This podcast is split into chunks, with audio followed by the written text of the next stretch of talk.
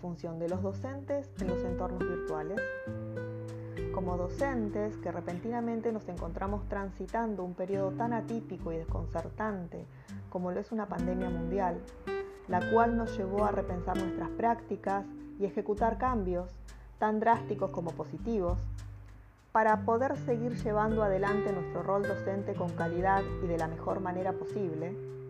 aún hoy, cuando el ciclo lectivo está próximo a culminar, seguimos reflexionando y preguntándonos, ¿cuál es la función de los docentes en los entornos virtuales? Esta reflexión nos lleva a presentar el siguiente trabajo a través de un podcast.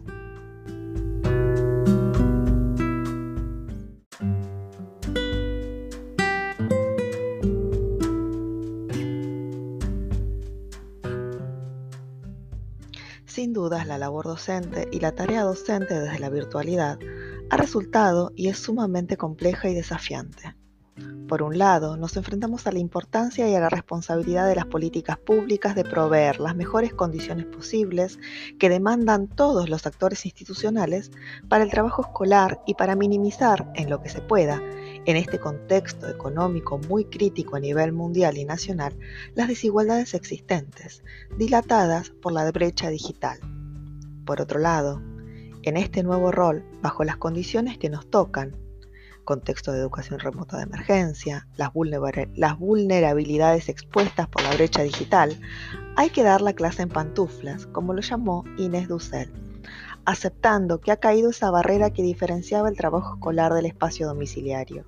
que finalmente el aula se volvió pública, teniendo que recurrir muchas veces al diálogo con otro adulto, un familiar, para llegar con el contenido a nuestros estudiantes. El tiempo de trabajo se duplicó exponencialmente y hay que explicitarlo todo. El tiempo de conexión es permanente, el esfuerzo por sostener la atención de nuestros estudiantes y sin descuidar la currícula, adaptando los contenidos a lo que va sucediendo. Con esto se acrecienta el trabajo y el agotamiento es constante. Para dar un cierre, queríamos dejar plasmadas estas realidades que implican la tarea de los docentes en los entornos virtuales y proponerles una reflexión al respecto de cómo afrontarlos y resolverlos en la inmediatez y vertiginosidad de los cambios que nos atraviesan.